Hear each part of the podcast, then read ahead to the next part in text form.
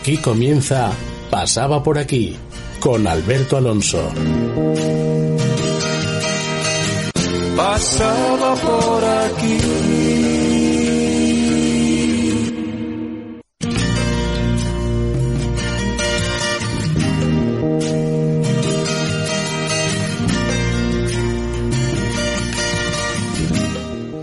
Buenas tardes amigos. Miércoles 29 de julio cuando son las 7 de la tarde, pero no, no es un miércoles más. Hoy hacemos el último programa de esta temporada para realizar un descanso vacacional. Nos veremos de nuevo en el mes de octubre. Regresaremos con nuevas entrevistas y seguiremos informándoos, tanto social como políticamente, de la actualidad de nuestros días. Como sabéis, el programa se emite en directo en las emisoras 106.1 y 91.5 de tu FM. También lo podéis escuchar en la web www.apqradio.es un programa más. Como sabéis, el programa de hoy será dedicado a la actualidad política y social, siempre desde un prisma objetivo y, por supuesto, analizando la situación actual. Las noticias de mañana, que es como se llama este bloque, solo pretende dar una opinión sincera y contrastada.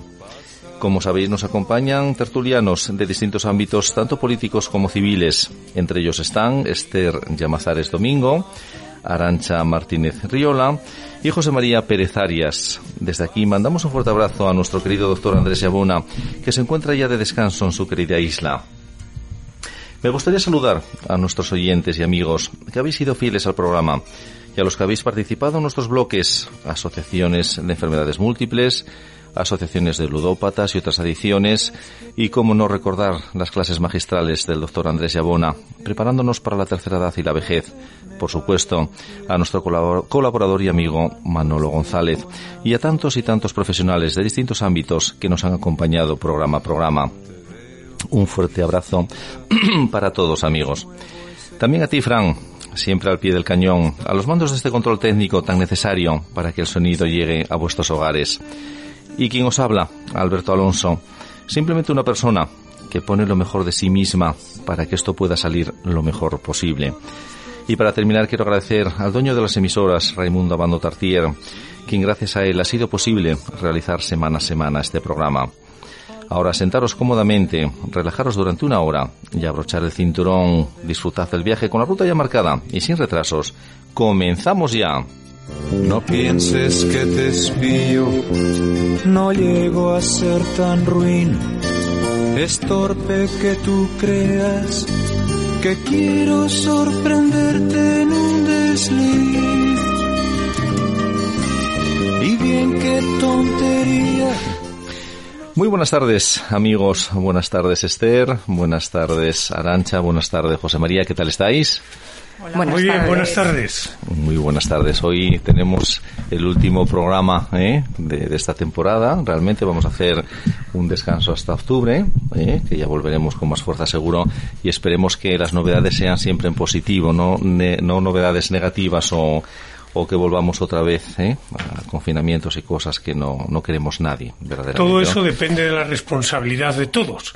Es más importante la responsabilidad individual que en este caso otras medidas. Sí, señor, estoy muy de acuerdo contigo, porque además lo comentábamos antes de empezar el programa, que, que las playas, nuestras playas están abarrotadas, ¿no?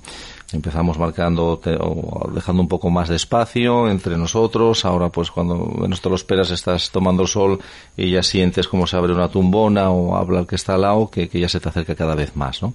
Entonces, tenemos que tener cuidado, amigos. ¿eh? Esto es. un problema de todos ¿eh? y realmente tenemos que salir entre todos. ¿eh? Pues bueno, si os parece, vamos a tocar hoy una serie de temas, ¿eh? los que nos den tiempo, que además tenemos aquí temas candentes. ¿eh? Y además vamos a empezar por uno, eh, José María, quiero empezar por, por ti. ¿eh? La primera pregunta, porque bueno, pues, pues lógicamente como profesional, como economista y profesional de transporte, aquí igual tienes eh, mucho que decirnos, ¿verdad? Tenemos un tema realmente que nos inquieta a todos y me gustaría vuestra opinión. ¿Qué opináis de la pretensión por parte del gobierno por cierto comienza ya su tramitación para el cobro de las autopistas o autovías, ¿no? que las podemos meter realmente en el mismo, en el mismo lote. Vamos a empezar a hablar de nuevo de impuestos. Hace poco hablábamos del famoso impuesto para los ricos y ahora tenemos que hablar de un impuesto o de una tasa, más bien una tasa, por el uso de autovías y autopistas, pero para todos. Aquí no se distingue la capacidad económica. Por lo tanto, y para empezar, ya es algo regresivo que no discierne la capacidad económica del usuario, puesto que será para todo, si se lleva a cabo, para todo vehículo de tracción mecánica, ligero, pesado, etcétera, etcétera, etcétera. Esto viene justificándose porque, entre otras cosas, en el entorno europeo muchos países existe. Pero en los países del entorno europeo el entorno fiscal puede ser diferente. Aquí el patrimonio tiene un determinado impuestos, un perdón, un determinado tipo de gravamen, sucesiones tiene otro, en otros países tienen otro y generalmente más bajo que aquí. Por lo tanto, ese baremo de comparación no, no parece muy adecuado, ¿no? Y pensando ya en lo que es eh, España, aquí hay unos antecedentes que ha habido intenciones diversas de establecerlo. La última de ellas en la Comunidad de Madrid, alrededor de 2013, por el gobierno de Esperanza Aguirre, que luego se dejó sin efecto por cuanto que hubo una contestación en voz muy alta por el Comité Madrileño del Transporte Terrestre, que se quejó y vio y puso de relieve los problemas que eso podía generar en los transportistas, en los usuarios en general, etcétera, etcétera. Y la patronal de la construcción a nivel nacional, antes de empezar el confinamiento, también hablaba de implantarlo, recuperando otras ocasiones en que había hablado de ello y que aquí en Asturias la patronal asturiana, la Confederación Asturiana de la Construcción, Asprocon, también lo ha recuperado y se ha entrevistado con el presidente del, del gobierno del Principado, con el señor Barbón, proponiéndole la implantación de esta tasa. Pero vamos, empieza a haber cosas que no cuadran. Una patronal queriendo que se cree un impuesto o una tasa o un tributo, cuando además el máximo responsable de la patronal, COE, está diciendo que hay que bajar la imposición. Vamos, esto no se entiende. Además, en Asturias hay dos únicas autovías que son de competencia del Principado. La AS1 y la AS2. Es decir, la Calillina de Gijón a Oviedo y la autovía minera. ¿Eh? La Calillina, como se suele llamar, ya es de peaje. Tiene peaje en, en la sombra mediante el cual el Principado paga por el volumen de tráfico que hay al constructor. Y luego el señor Barbón está pidiendo la desaparición del peaje del Huerna. Se contraponen, ¿no? O sea, no tiene sentido. No tiene sentido. Es una cosa extrañísima. La autopista A7 del Mediterráneo, el 31 de diciembre, dejó de ser de pago. ¿Qué es que va a empezar a volver a pagarse? Además, la, la Generalitat Valenciana para evitar ese peaje, hizo una autovía paralela en algún tramo. Entonces, ahí hay una inversión que ahora pues se va a tornar en ociosa. Vamos, no se entiende. Sí, bueno, además eh, tú lo comentabas antes cuando Barbón eh, quiere quitar el peaje del Huerna, que ya nos decía José Luis Rodríguez Zapatero que se iba a quitar, ¿no? Aquellos dos peajes, pero al final dejó nada más el de León y cobrando lo mismo que se cobraba antes en dos, pero solamente en uno, ¿no? O sea que fue, digamos, un, maquillar, ¿no? La, la realidad. Sí, un maquillaje. Yo creo que esto tampoco tiene demasiado sentido. No sé qué opinarás tú, Esther, en este momento que tenemos eh, ya bastantes impuestos al ciudadano de a pie, que además parece ser que nos lo van a subir con las necesidades del día a día. Además, que nos pongan un peaje por poder transitar por las carreteras que ya estamos pagando a su vez otro peaje. No sé cómo lo verás. Bueno, pues eh, yo estoy esperando a ver cuándo sale, en qué momento sale el impuesto del aire. y entonces ya será el definitivo. Sí, sí, sí. A ver, yo, más allá de lo que dijo José María, yo creo que el problema lo tenemos cuando, cuando un gobierno toma la decisión de gastar sin sentido, sin previsión, eh, sin contar con los ingresos que tiene y, da manos llenas, cuando en realidad no da nada, ¿no? Pero bueno, así a bote pronto se toman decisiones eh, que son de las características de las que se vienen tomando y recientemente durante el confinamiento se tomaron algunas que lógicamente hay que pagar. Y cuando tomas decisiones eh, de gasto, esto pasa siempre, a mí me gusta siempre poner el ejemplo de la casa porque siempre nos sirve para todo. ¿Ah, si una persona en su casa gasta a lo largo del mes sin tener en cuenta cuánto ingresa, eh, seguramente todos eh, nos pasaríamos seguramente, porque todos necesitamos, eh, todos tenemos necesidades, eh, todos tenemos querencias por determinadas, eh, por determinadas cuestiones materiales y muchas veces pues por las necesidades obligadas. Esto pasa en una casa. ¿Qué pasa? Que en una casa todos tenemos, o, la mayoría dependemos de un salario. Con lo cual, en el momento que nos podemos gastar, siempre lógicamente tenemos que tener en cuenta la relación de los ingresos que entran en una casa y los gastos que se pueden asumir. En el gobierno no en el gobierno se gasta. Esto, eh, cuando ahora mucho se habla y se protesta de, en un momento determinado, cuando se aprobó aquella famosa de regla de gasto eh, por parte de los. Eh, respondía un poco al control de estas cosas. Sí, sí, sí, O sea, al final, si no tenemos un criterio y no tenemos un tope para, para gastar y para saber qué es lo que nos podemos gastar, bueno, pues al final, lógicamente, los ingresos son los que son y cuando los ingresos no llegan para asumir el gasto que tienes, pues lógicamente hay que inventarse nuevas fórmulas de ingresos. Y esta será una pero no la única. Quiero decir, lo que nos viene por delante para cubrir lo que tenemos encima es importante y los ciudadanos deberíamos de coger nuestro salario mensual y empezar a hacer cuentas y saber valorar realmente cuántas horas de tu vida, cuántas horas de tu semana, cuántas horas de tu mes trabajas para mantener tu familia y tus y tus obligaciones y cuántas eh, para mantener improvisaciones y ocurrencias. Correcto, habrá que tener una doble nacionalidad, habrá que estar entre Portugal España, entre Andorra España, entre Francia, no sé tendremos que pensar algo los ciudadanos para poder Los ciudadanos ya piensan algo, Alberto, por eso hay tanta economía sumergida, ya piensan. Claro, es que esto, eh, lógicamente, no vamos a levantar cabeza en la vida, vamos a estar pagando y van a estar pagando nuestros hijos y los hijos de por una muy mala gestión de un gobierno incapaz desde que se instauró la democracia de poder gobernar y para enriquecer un país, porque todos los gobiernos socialistas cuando han salido del poder han dejado este país arruinado. Y ha venido otro gobierno, en este caso el del BP, que, pues bueno, económicamente pues lo ha eh, es, lo que, es, lo que, toca recoger. Exactamente. vamos a ver qué nos toca recoger esta vez. ¿eh? Vamos a ver. Arancha, por favor, eh, me gustaría saber tu opinión realmente de, este desaguisado, ¿no? Yo siento darle la, la razón a mi compañera Esther, el impuesto al aire llegará. Llegará como llegó el impuesto al sol, no sé si os acordáis, el impuesto al sol, con lo cual eh, que me estaba haciendo señas de control.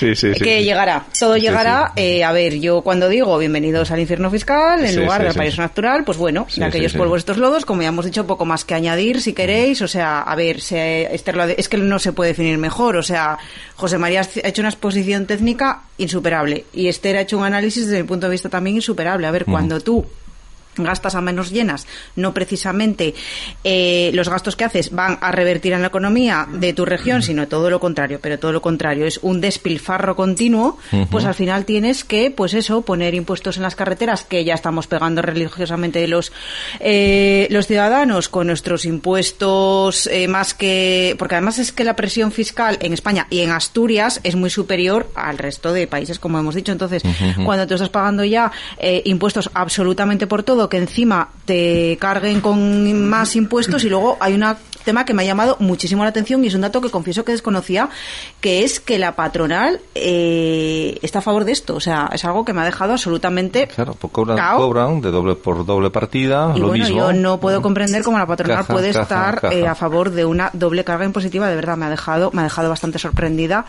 Y bueno, poco más que añadir en este sentido. O sea, es una doble carga impositiva y un puesto totalmente injusto porque además tampoco mide la capacidad económica de los usuarios, que son muchos. Claro, bueno, esperemos que los sindicatos digan algo, ¿no? Aquí, eh, ¿no? No creo, no creo. No, últimamente están un poquito callados. Sí, sí, sí, últimamente están callados. Deben de estar también época vacacional. Querido José María, algo nos ibas a decir, porque cuando te brillen así los ojos es que algo vas a disparar, algo vas a decirnos. Adelante, por favor. Bueno, efectivamente, lo primero es decir que el impuesto al aire, del aire ya lo tenemos si te quitas la mascarilla, 100 euros. sí, sí. ¿Eh? Pero bueno, volviendo, volviendo a lo serio, indudablemente, eh, la patronal pide este, esta tasa, el establecimiento de esta tasa, yo creo que para asegurarse unos ingresos, pero que además tiene la contrapartida de que de ese modo libera al Estado de unas obligaciones que hasta el momento viene haciendo con los propios presupuestos del Estado. Sí, sí. ¿Cuál es el dinero y la partida destinada al mantenimiento de autovías y autopistas?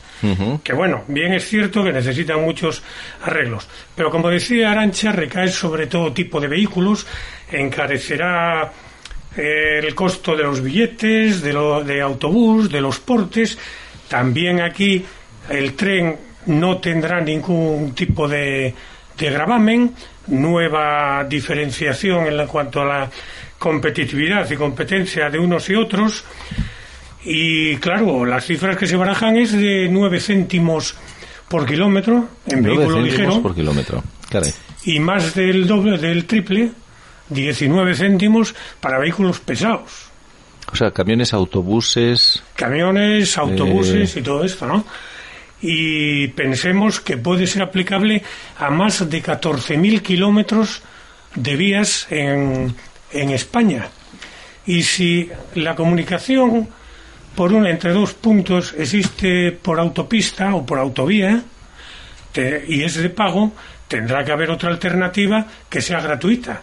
Porque si no, yo creo que aquí puede haber algún supuesto de, de problema de vulneración de derecho a la movilidad por cuanto que solo sea posible la circulación por un sitio que haya que pagar un peaje. Porque además ese impuesto, eh, nosotros como usuarios pagaríamos otra vez doblemente ese impuesto y además si vamos en autobús, el autobús va a subir porque tiene que pagar ese impuesto. Esto es lo mismo que cuando sube el combustible, etcétera, etcétera. El eh, efecto dominó eh, existe y además del peaje pagaremos el IVA sobre el peaje, sobre el peaje al 21% de momento. De momento, al final todos nos iremos, lo que dices tú, o, carreteras alternativas, con lo cual los pueblos volverán a tener vida, o iremos en tren, o, en la delta. Arancha, creo que ibas a comentar algo, ¿verdad? Iba a comentar que a mí, además, me extraña muchísimo la poca contestación social que está teniendo este ya, no sé si llamarlo globosonda porque creo que desgraciadamente es algo más que un globosonda y se acerca más a un hecho, pero me parece muy extraño la poca contestación social que ha habido. Eh, yo no sé si es porque la gente, bueno, estamos en verano, generalmente estas medidas impopulares se toman cuando la gente está en la playa o en Navidad, ¿vale? Entonces, mucha gente no lo sabe. Entonces, yo creo que han medido muy bien el momento porque es que a mí me extraña muchísimo que no haya habido más, eh, pues más clamor social en contra de esto, porque es que al final es algo que nos va a afectar absolutamente a todos. Y luego, por otra parte, me gustaría hacer un análisis un tanto malicioso sobre estas medidas, que más allá que también de la carga impositiva eh, también tiene algo que ver con el, la querencia de, un sector ideológico por entorpecer la movilidad, eh, el transporte, bueno, con vehículo privado, un poco de ahí lo que va todo unido, ¿no? Va engranado. Eh, si tienes, pues, a ver, entorpecer la movilidad, lo que lo que llamamos, o sea, el uso de autopistas está muy mal visto, eh, los coches particulares especialmente los diésel, eh, caen muy mal, contaminan mucho. Entonces yo creo que va todo un poco engranado, van por ir los tiros también con el tema de, del CO2. Creo que, que nada, es, nada es casualidad. Está todo engranado. Bueno, más que entorpecer la movilidad, yo creo que es entorpecer la libertad. O sea, cada día más. Eh, porque es impresionante. Decía Arancha ahora que eh, la gente no se hace eco o, no parece que haya mucho, mucho revuelo social por esto, ¿no? Esta mañana yo comentaba algo parecido eh, con el tema que me parece, a mí me parece personalmente grave, el tema de la asistencia sanitaria que estamos teniendo ahora mismo. todas las personas que están llamando a los centros de salud que te, te atienden por teléfono eh, cuando te contestan al teléfono, porque lógicamente cuando no hay presencia física, pues hay saturación telefónica, con lo cual hay muchas personas que no pueden acceder, que a mí me llama la atención por el caso precisamente que se dio en, en en, ¿cómo se dice?, en la corredoria eh, este fin de semana con el tema del COVID, que hay, muchas personas, bueno, pues me decían que estaban llamando al 112, que no conseguían respuesta, y me, llama la atención, pues lo que dice Arancha, ¿no? las personas no se hacen eco, yo decía, hombre, pues entiendo eh, que ahora mismo, como estamos en verano y debe ser que hasta nos ponemos menos malos, porque a mí eso sí que me parece gravísimo. Es decir, tenemos una situación horrible con, con la pandemia del COVID, pero a la gente le siguen pasando cosas. Somos personas, seguimos enfermando. Por desgracia, ojalá el COVID parara todo lo demás, que no es así. Sí, sí, sí, Entonces, si ya con el tema sanitario, que yo creo que es lo vital, lo primero para todos, bueno, pues yo veo una tranquilidad que me llama la atención. Digo, ¿será que la gente no se da cuenta porque afortunadamente no ha tenido la necesidad de ir al médico? Porque yo las personas que conozco de mi entorno que han necesitado de un médico es, eh, es tremendo esto de la consulta telefónica. Ya. Bueno, pues. Sí, la eh, consulta telefónica hoy por hoy para todo, que además no hay nadie, porque o bien están de teletrabajo y estando de teletrabajo trabajas de otra manera. Porque tienes más tiempos muertos, porque mm, te vas a tomar un café o estás hablando con la familia o te vas a comprar o te vas a, a lo que sea. Evidentemente no estás tan al 100% realmente como cuando estás trabajando y estás en una oficina o estás entre compañeros y te están viendo eh, hasta cuando vas al baño. Entonces ahí tiene un problema importante, ¿no? Eh, los teléfonos, no hay donde acudir. Eh, nosotros nos pasaba esta mañana, de hecho hay con unos temas que nos pedían de la seguridad social, que era la empresa, que, que no teníamos con quién hablar. O cogen el teléfono tarde y mal y no saben, o no cogen el teléfono. Entonces es otro problema también añadido, Esther. ¿eh? Eh, de este tema lo dejamos, cambiamos de palo. ¿Queréis comentar algo más, querido Sí, José María? simplemente, Arancha. simplemente Sí. quería decir que si el peaje se establece en los términos ya dichos por de precio por kilómetro, un desplazamiento ida y vuelta, un desplazamiento ida y vuelta a Oviedo en turismo sería de 5,40 euros, más el IVA, si es que no está incluido en ese precio. Por lo tanto, y aunque el, el impuesto se pretenda eh, conceptuar como finalista, Sí, con sí, la sí. finalidad de hacer el mantenimiento debido de autopistas, no hay que olvidar que el céntimo sanitario también era un impuesto finalista. Pero luego su recaudación no recayó en la sanidad y hubo que de haber hubo que devolverlo a todos aquellos que lo habían pagado y que además guardaban las facturas porque si no no hubo- no había manera de recuperarlo. Por lo tanto si lo que se pretende es aumentar la recaudación que se miren primero los gastos que también forman parte de la buena administración y a veces proporcionan más caja, más efectivo, Sí, señor. Sí, más señor. tesorería que el aumento de los ingresos. Estupendo. Muchísimas gracias, José María. Eh, ¿Ibas a decirnos algo, Arancha, para eh, Muy breve, avanzar? porque como salió, Sí. sí. para avanzar, como había salido el tema sanitario, otra vez, bueno, me gustaría hacer un llamamiento desde, bueno, desde aquí, desde las, an- desde las antenas, ¿no? Pues sí, sí. A la responsabilidad individual, que la gente en estos días de playa, en estos días de aglom- de aglomeraciones, que respeten las normas sanitarias, la distancia social y que por favor piensen que si la pandemia se vuelve a expandir, no solamente se trata de las personas afectadas por el COVID, sino que ha habido mucha gente, lo que estábamos hablando de la atención médica, con enfermedades muy graves, enfermedades que requieren tratamientos inmediatos supuesto, que debido a la saturación de la sanidad de la sanidad debido a los enfermos de COVID los han tenido o, lo- o el mismo riesgo que entrañaba para las personas acceder a un Sí, centro hospitalario sí. Han tenido que ver pospuestos sus tratamientos en muchos casos más graves que el mismo coronavirus. Entonces, por favor, un llamamiento a la sociedad para que sea solidario con esos enfermos y con esas personas potencialmente afectadas si esto vuelve a expandirse. Muchísimas gracias, Arancha. Esther, por favor. Sí, bueno, no estaba previsto el tema, pero, pero es que me parece muy importante. Y en relación a lo que dice Arancha, es que eh, lo que me preocupa es que ahora mismo Asturias no está saturada la sanidad. Me preocupa que si la situación es la que es, sin saturación, eh, que va a pasar si hay un, una un posible brote eh, cara al otoño importante. Es más, eh, ya no me preocupa solo eso, porque puede ser o no, pero lo que sí vamos a tener es el, el innúmero, o sea, un número indeterminado de casos de gripe que van a provocar la confusión, que todas Sí, estas cosas que van a... Quiero sí, decir que si la situación que estamos diciendo ahora mismo, porque ahora mismo hay tranquilidad en los centros y no hay atención y hay colapso, me preocupa mucho y, y además eh, no sé si estoy alarmando a quienes nos escuchan, pero es que quiero alarmar. No, quiero bien, alarmar porque, bien. Sí, sí. porque yo creo que estas cosas hay que reivindicarlas, hay que protestarlas y, hombre, pues hoy, gracias a Dios, estamos todos muy bien en este preciso momento. Dentro de dos minutos, pues igual no es el caso.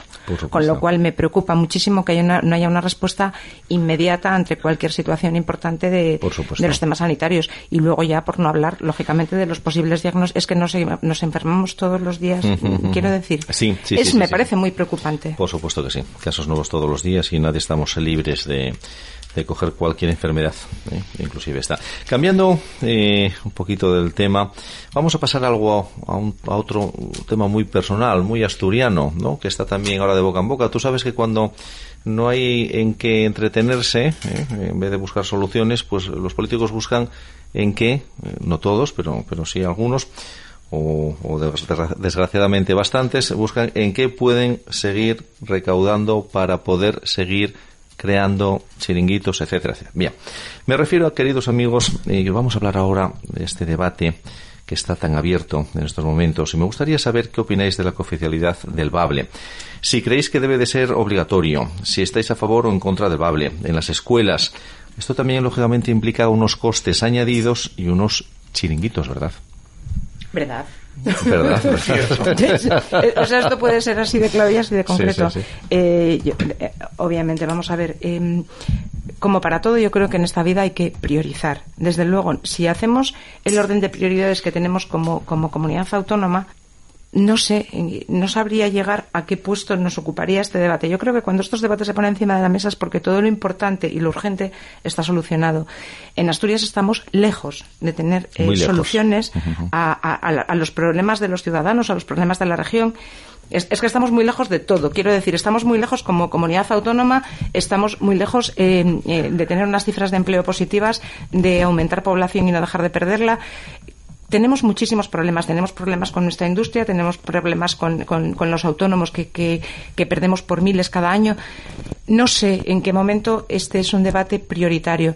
Yo no estoy en contra de que la gente hable, quiero decir, mis abuelos, yo vengo de la aldea, viví en la aldea toda la vida, eh, y muchas veces digo esa famosa expresión de yo soy más aldeana que las madreñas y a mucha sí, honra sí, sí. y encantada no, no, reniego para nada al contrario uh -huh, uh -huh. me encanta ir al oriente asturiano que son mis, mis raíces y me gusta oírles hablar pues sobre todo porque porque me recuerdan uh -huh. a mis abuelos pero forma parte de lo natural de lo que comúnmente se mantiene eh, por la propia filosofía de vida de, de, de las zonas yo creo que quiero decir todo lo que sea enriquecer y favorecer en un momento donde además estamos pues pues con la globalización que yo digo pero bueno o sea es que eh, queremos crecer por un lado es que estamos constantemente haciendo una cosa y la contraria. Queremos ser cada vez más globales pero cada vez nos, nos encerramos más en sí. nosotros mismos. Bueno yo recuerdo la etapa con, con, mi hijo que ahora tiene 18 años pero cuando empezamos en el cole que es algo que empezó con, tre con tres años eh, y con dos idiomas inglés y francés. Tres cuatro y cinco años inglés y francés. Y entonces empieza primero de primaria y era inglés y Bable o, o sea, Bable o cultura asturiana. Entonces dijimos, pues cultura asturiana, que eso sí que me parece, bueno, pues eh, académicamente pues le vendrá como mejor y, y la, y la, cultura, lógicamente, incluye la lengua. Sí, sí, sí, Bueno, pues no pudo ser, porque no teníamos profesores para dar cultura asturiana. Yo decía, bueno, pues sí tenemos profesores para dar lingua, pero no tenemos profesores para dar cultura asturiana, cosa que me pareció terrorífica. ¿Dónde nos lleva esta polémica, este debate y, sobre todo, cuánto eh, dinero estamos metiendo en un pozo eh, que nadie controla. Eh, claro, lo veíamos claro, en los presupuestos claro. de hábiles y aplicaciones que digo, pero de verdad, o sea, cualquier cantidad de dinero que aportes a este u otros otras cuestiones sí, uh -huh. que no sean ni vitales, ni importantes, ni inmediatas, sobre sí, todo sí, que además no generen ni favorezcan eh, en mejorar la economía, la riqueza, las posibilidades familiares, etcétera, etcétera, no entiendo el debate. Uh -huh. Y obviamente solo puede tener un sentido, que es el beneficio de algunos en detrimento de lo poco que les puede importar eso a la mayor parte de la población, que ciertamente eh, esto no lo digo yo. Esto yo creo que todos estamos en el mundo y sabemos lo que tenemos en nuestros entornos y este debate, desde luego, no está ni en la calle ni en las casas. Por supuesto, por supuesto. Ni es eh, prioritario, ni, ni, ni, ni, yo creo que nadie se está ahora mismo planteando eh, en estos momentos que vivimos realmente la lengua como algo, mm, pues eso, eh, que, que podamos eh, necesitar como algo urgente. Hay otros temas, como por ejemplo pueden ser realmente que no perdamos el trabajo, como puede ser que podamos llegar eh, a fin de mes, como puede ser, bueno, pues un poquito el poder librar también esta enfermedad dichosa que nos ha venido eh, eh, a todo el mundo. Y bueno, una serie de cuestiones que tenemos ahí bastante, bastante inquietantes, que nos quiten un piso que nos ha costado una cantidad de tiempo y dinero poder llegar a ahorrarlo, lo teníamos alquilado, entre medias le han dado una patada, han entrado y no tenemos una ley que nos proteja o, o otras muchas cosas que hay en, en el medio, ¿verdad? Eh, Arancha, por favor, ¿qué opinas de este Está tema? Conmocionada. Eh, sí, sí, Totalmente sí. conmocionada.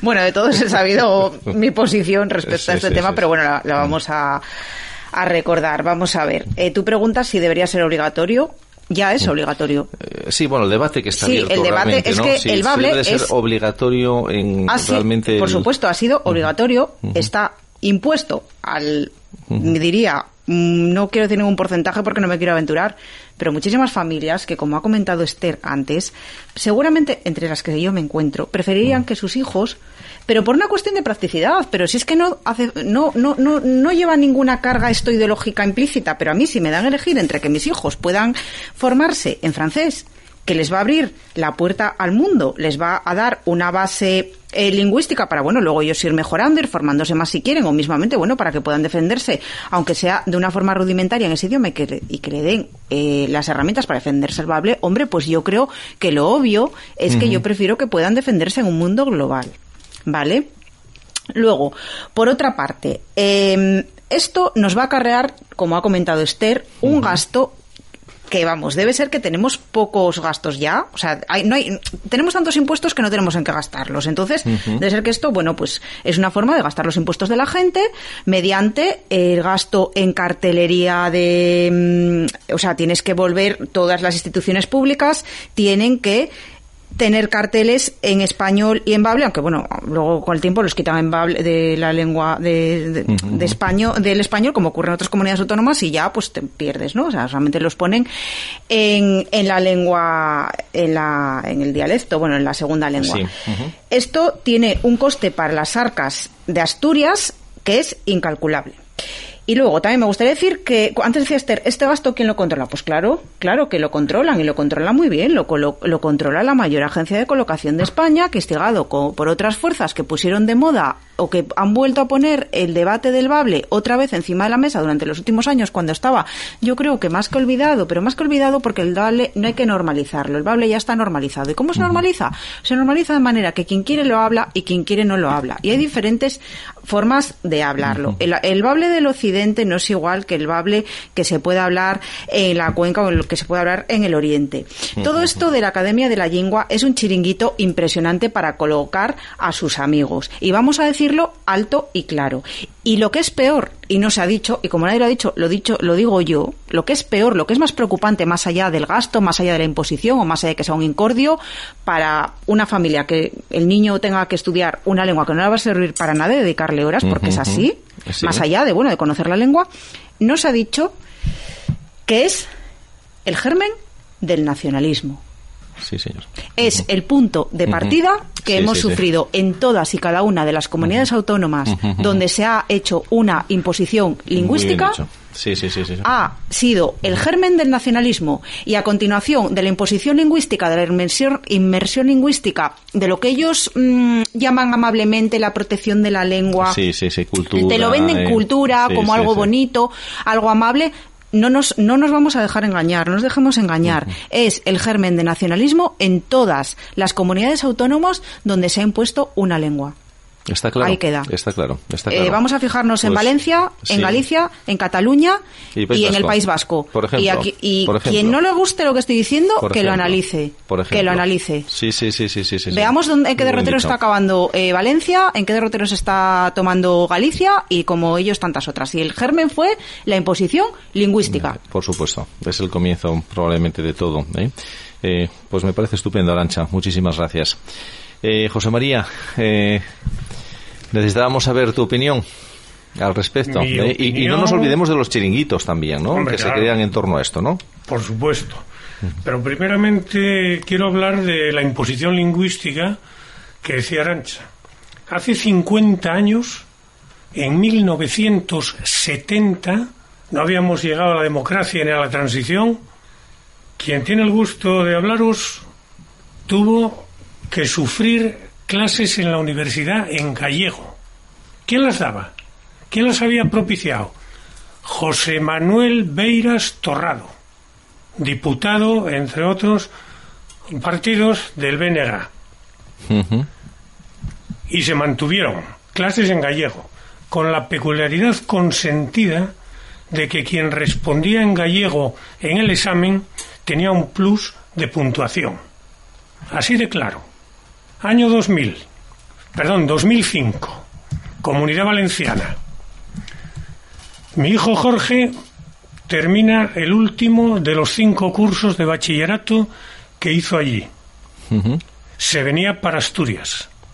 Le dejaron suspenso en, en, el examen de junio para recuperar en septiembre la asignatura valenciano que le habían exigido, aun cuando sabían que no se iba a quedar allí. 2020.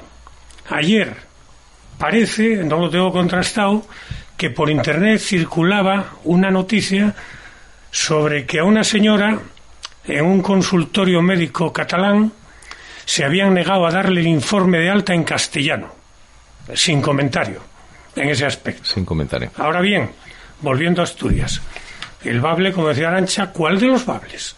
Porque hay seis, ocho variedades muy circunscritas a unos determinados ámbitos locales y el bable tiene una estructura gramatical.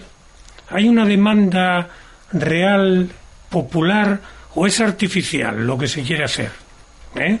Entonces, evidentemente, ¿qué necesidad hay para implantarlo ahora? ¿O es que queremos que la Academia de la Lengua Asturiana que por cierto dice que la implantación tendrá un, un beneficio económico para Asturias, que me digan a ver cuál es. Hombre, sí, sí, yo creo que eso forma parte del plan turístico. A pues sí. De ahora. y todo eso con mi respeto hacia Asturias, hacia el YE, y que yo también lo uso, les faves, y, y, y como dicen en Llanes, les javes, ¿eh? y todas las expresiones eh, similares. Pero vamos, es que querer hacer un idioma a partir de una serie de usos, de costumbres, etcétera, me parece demasiado.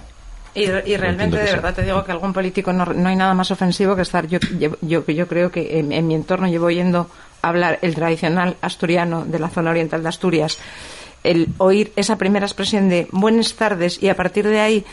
Eh, no, no, detectas otra palabra ya, eh, porque ya, es un ya. castellano perfecto Sí, quiero sí, decir sí, como sí, con sí. muy pocas incursiones eh, Claro. que hagan referencia Sí, al sí, bable sí, ¿no? sí, sí, sí. Yo, creo, que... en la situación actual de globalización que vivimos, lo procedente y provechoso culturalmente sería el conocimiento de un idioma reconocido como de uso universal. Yo creo que sí. Hombre, por supuesto. y después en, en- en cada casa, en cada cual, que hable como quiera, como si quiera Por hablar supuesto. a gritos o... Y con expresiones O- propias o por escrito, de Ahí expresiones está, propias está. de Felechosa, de Málaga o de Sevilla. Vamos a ver, yo el otro día Sí. en, en- en- en una conferencia profesional, que no sé si, si tomaste ese dato como referencia, José María, que estábamos en la misma, em, la presidenta de Dupont decía que habla 18 idiomas. Bueno, en, pues es en-. Dupont, 18 idiomas. Es decir, se- hombre, no me acuerdo de preguntarle si el Pablo estaba entre ellos, pero no creo que lo hubiera computado. Eh, vamos a ver, realmente, eh, para, sobre todo para, para las, las nuevas generaciones, los chicos que, que están ahora estudiando, realmente se abre tanto mundialmente su campo y su, y su posibilidad, y por desgracia, o por suerte sí es decisión de ellos, pero mm, la salida es en la mayor parte de los casos es necesaria. Quiero decir, los chicos ahora se mueven, eh, se mueven por todo el mundo. Ya. ¿Dónde vamos? ¿Pero por qué ponemos limitaciones a lo que ya está superado? Sí, sí, sí, sí. o sea, sí, sí. mm, quiero decir que a mí como, como, como hobby, como, como afición de una persona, como recuerdo, como referencia a la cultura, como conocimiento general, pero el tratar de imponer una forma de hablar que la sociedad no recoge, Imposición. yo recuerdo, Dictatorial, claro, yo recuerdo cuando era pequeña Exacto, el eh, que, ¿no? que del todos tenemos esas cosas que yo, o sea, Sí, sí, era, sí. era además el concepto, me decía, ¿cómo se nota que vivo en el pueblo? ¿Sabes? Porque además intentas corregir, porque ni siquiera, claro, eh, te corregían muchísimas veces, nos corrigieron muchísimas veces, yo creo que a todos, en, para llevarnos de determinadas expresiones a una expresión castellana. Y luego nos pasa mucho, yo creo que a todos, que palabras que entendemos como, dentro de nuestro vocabulario como castellanas, que son propias de aquí. Yo creo que al final, eh, yo me acuerdo hace poco tiempo en una reunión en Madrid, eh, yo no noto que hable, pero, Sí, eh, pero es asturiana. Decir, Siempre una ese cosa- sello, eso, eso a mí además me enorgullece Claro, y claro, lógicamente claro, claro, que sí. claro. Pero de ahí a que nuestros recursos y a que nuestros esfuerzos vayan a, a, a una formación que no va a producir nada, Al contrario, más gasto, más impuestos para nosotros. Arancha, creo que querías comentar algo eh, respecto al tema. No, era ¿eh? un poco a raíz de lo que estábamos hablando de las expresiones, de las Sí, sí. diferentes hablas. Eh, también es una forma de mm, todos los propulsores de esta lo que ellos llaman normalización, que no es ninguna normalización, sino que es una imposición de un idioma totalmente, eh, digamos, Frankenstein, del cual cogen de aquí y de allí, al final impone un idioma que no se habla más que en su cabeza, o bueno, eh, es el que enseñan en las escuelas. Ellos lo eh, hablan de protección. Porque sí, porque hay que protegerlo, porque claro, si no se extingue, bueno, y si se extingue, ¿qué? El latín se, se extinguió, ¿no? Y no dejó ni de, ni de existir la cultura clásica, materna, seguimos teniendo claro. las culturas de latina. Quiero decir, o sea, bueno, es un idioma que se habló hace 500 años en Asturias o hace no sé cuánto y que se dejó de hablar por falta de utilidad o por falta de uso. Y luego quiero recordar un tema muy importante a raíz de lo que decía José María de su hijo, de cuando estuvo en la universidad. Recordemos que en todas las comunidades autónomas donde hay eh, un idioma cooficial, las oposiciones no son de libre concurrencia. Yo creo que hasta violan los derechos de los ciudadanos, porque, por ejemplo, o sea, tú, un vasco puede venir a opositar a Asturias, porque no, se- no solamente se lo exige el español, Sí, sí, sí. pero si tú vas a opositar al País Vasco tienes que tener el... el- O Cataluña. o ca- Sí, sí. digo porque Sí, dijo, sí, sí, o Galicia. sí, sí, sí, sí. Claro, En- claro, claro, en- con lo cual en están Valencia todavía no sé si esta, si esta imposición existe, irán camino de ella. Estoy segura de que si no se le pone freno, al final acabará siendo así. Pero eh, jugamos en desigualdad de oportunidades, o sea, jugamos, quiero decir, el resto de comunidades autónomas frente a aquellas donde ya han impuesto la cooficialidad. Y eso es un tema muy importante Sí, sí, sí, que por no, supuesto, por que- supuesto, es que que creo que no deberíamos ligas. obviarlo. O sea, ellos juegan con, con, con ventaja frente esas comunidades autónomas juegan con, con ventaja. No, no son las mismas oportunidades para todos, a pesar de que es empleo público. Correcto. José María, Y ibas a otra- decir algo para luego ya Sí, seguir otra avanzando. cuestión.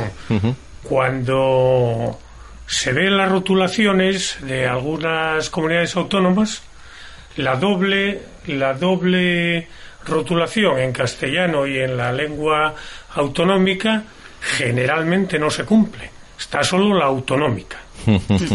Correcto. Eh, bueno, yo creo que va ligado esta pregunta también a lo que estamos hablando ahora. Eh, ¿Cómo veis, vuestra forma de entender, la figura del profesor y qué papel tienen los padres, a vuestra forma de ver, en la educación del niño? Y si lo hacemos un poquito más corto, así puedo aprovechar y os hago otras dos preguntas más también ligadas. Eh, Arancha, empezamos ahora por ti, por ejemplo. ¿Cómo ves la figura del profesor y qué papel tienen los padres, a tu forma de ver, a vuestra forma de ver, en la educación del niño? Vamos a ver, hay que hablar de dos tipos de educación. Me imagino que el profesor está para la educación reglada y los padres están para la educación en valores que cada familia quiera aportar los niños, que creo que está de nuevo Sí. un- Mm. una, una confusión que tienen ciertas corrientes ideológicas en lo que significa educación.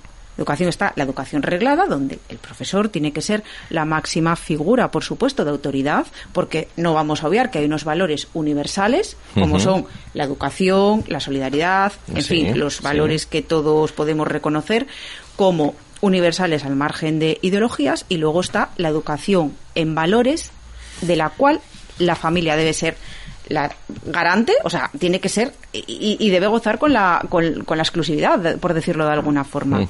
Y esto, desgraciadamente, volvemos a, a tener que decir que no se está cumpliendo en la educación pública en muchos casos.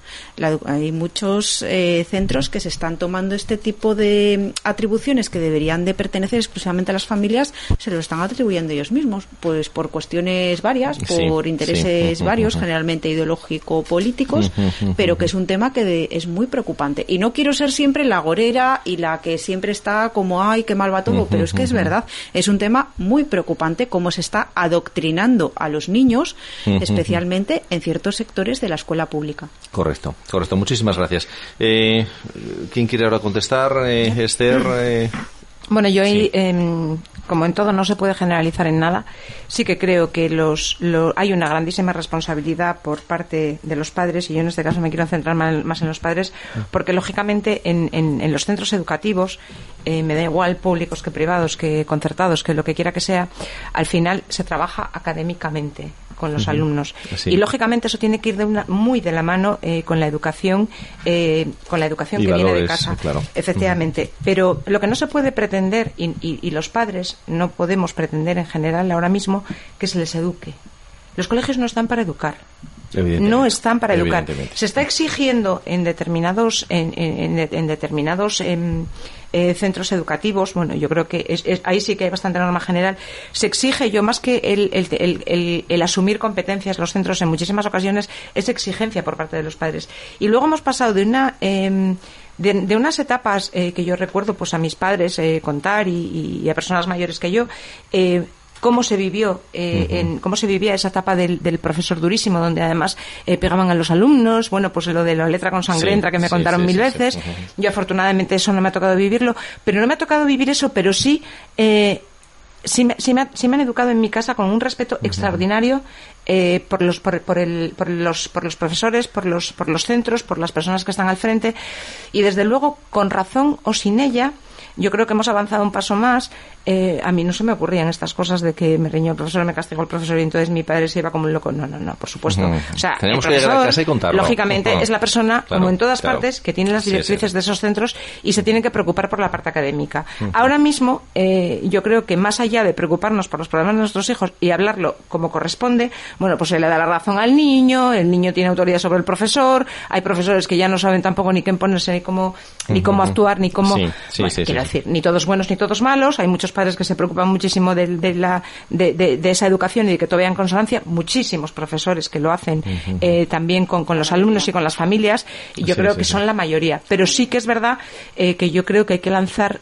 Em, una lanza en favor, redundancia, en favor de los, de los docentes, porque yo creo que tienen em, tienen una profesión importante que determina muchísimas veces el futuro de nuestros hijos y que yo creo que, eh, como, como en otras muchas profesiones, mm, está, está siendo denostada injustamente con, con la, la, importancia eh, tremenda que tiene en, en el futuro de, de, las personas que tenemos en casa. Muchísimas gracias, Esther. Eh, José María, por luego ya seguir avanzando con Creo temas. que está todo dicho. Únicamente recalcar que el profesorado hoy en día sufre muchos acosos y debería de dotársele del revestimiento de autoridad como ya han hecho algunas comunidades autónomas. Estupendo. Y sigo contigo, José María. Te voy a hacerte en una, en una pregunta dos, ¿eh? para, para ir un poquito más eh, deprisa. Eh, porque nos quedan ahora, calculo, unos ocho minutos, siete minutos, eh, bueno, más, más menos. Eh, ¿Qué opináis de la, educación gratuita para niños de 0 a 3 años y además para cuándo comedor escolar gratuito para todo el mundo? Sé que tiene un poco más mm, el tema que decir de, pero bueno, ¿qué opináis, por un lado, de la educación gratuita para los niños de 0 a 3 años, ¿vale? Y para cuándo el comedor escolar gratuito para todos los niños, es decir, público y concertado. ¿eh? Eh, adelante, por favor, José María. Cero a tres años. Creo que debería ser gratuita. Cuando nos quedan diez minutos, nos está diciendo Frank. Muy bien. Cero a tres años creo que debería de ser eh, gratuita. Facilitaría la conciliación familiar. fomentaría, probablemente fuese una medida que acompañada de otras, fomentase la demografía y con más efectos que el cheque bebé, o algunas otras medidas.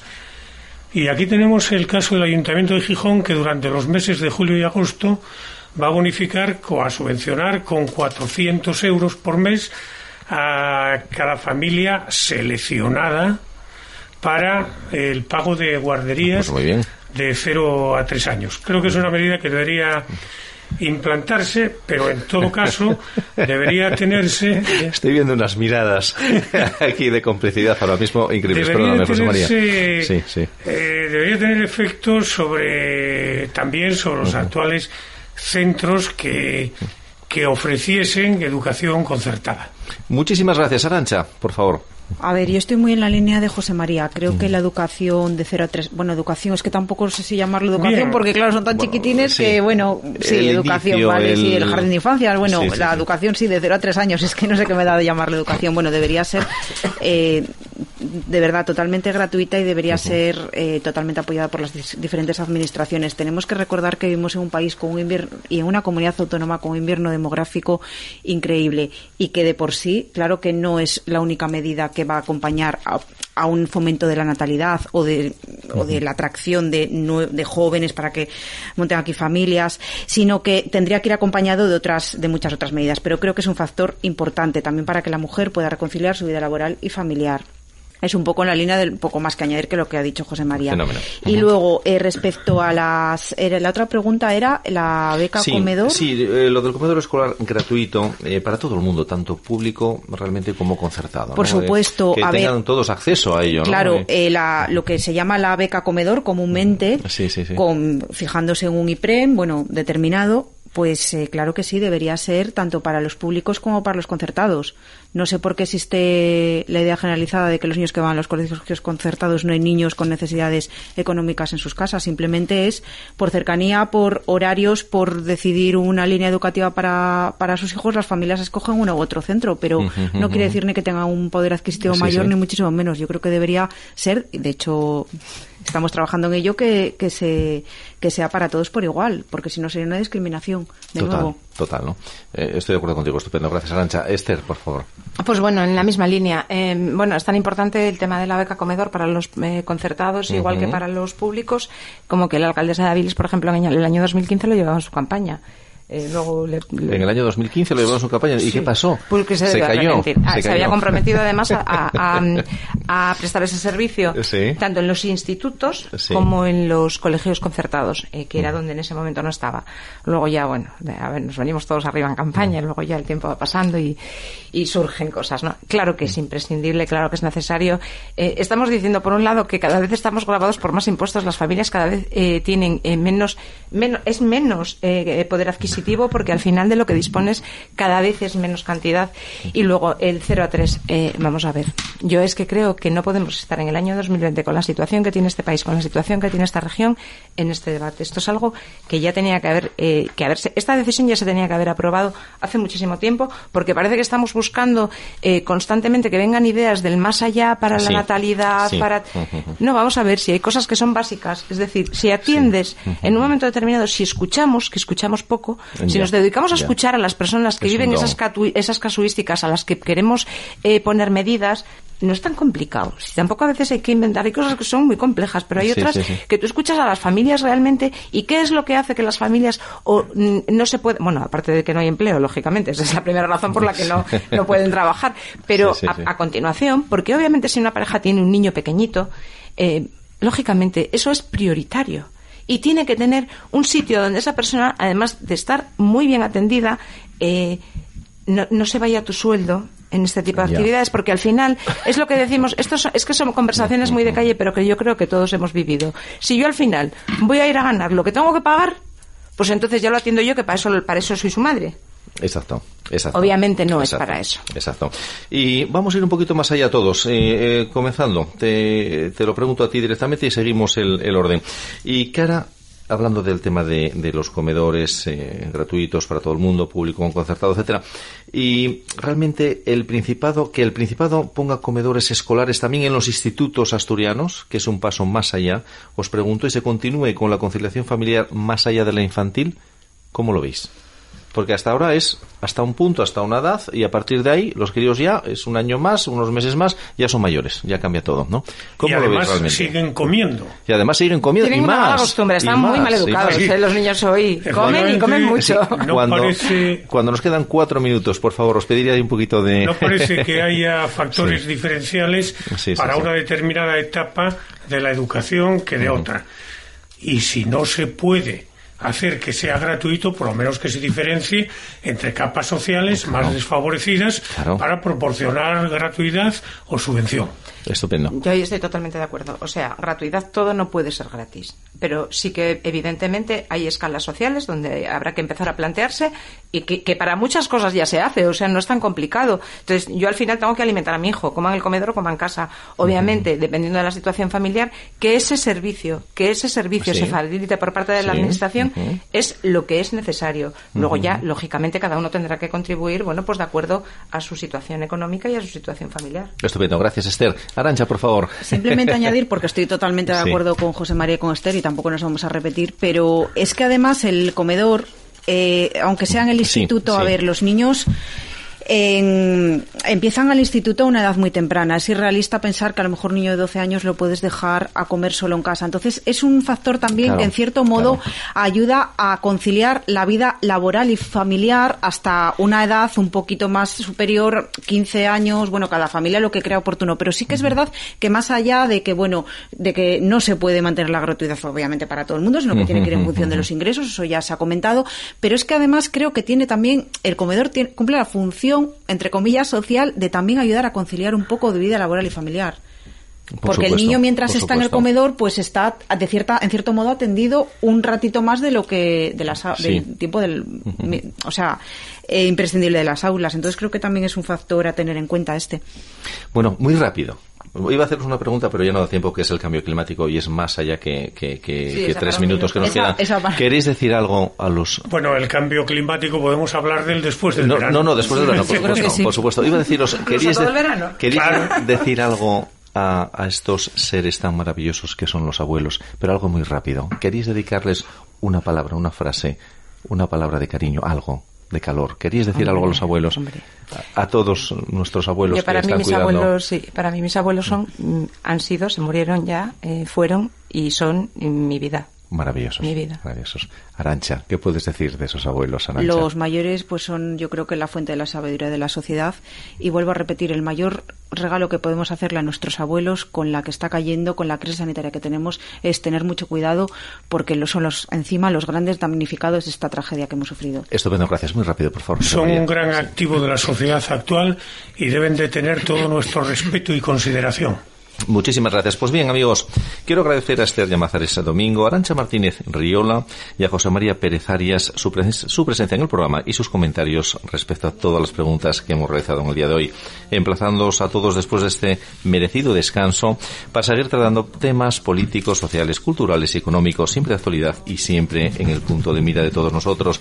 Gracias y hasta siempre, amigos. Y seguro que tú, querido Andrés Yabona, estás ya muy moreno ahí en la isla. Y hoy despediremos el programa con tres célebres frases y dicen así Sí, podrás sentirte decepcionado si fallas, pero te estás condenando si hoy no lo intentas. La segunda dice, muchos de nosotros no estamos viviendo nuestros sueños porque estamos viviendo nuestros miedos. Y tercera y última, siempre piensa en tu legado porque lo que escribes, por lo que escribes cada día.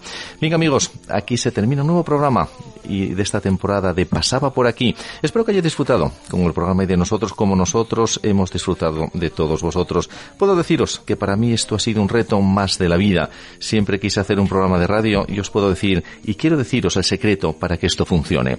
El secreto de una buena entrevista es, sin lugar a duda, su entrevistado. Gracias a todos. Hasta siempre amigos. Sed felices. Feliz verano.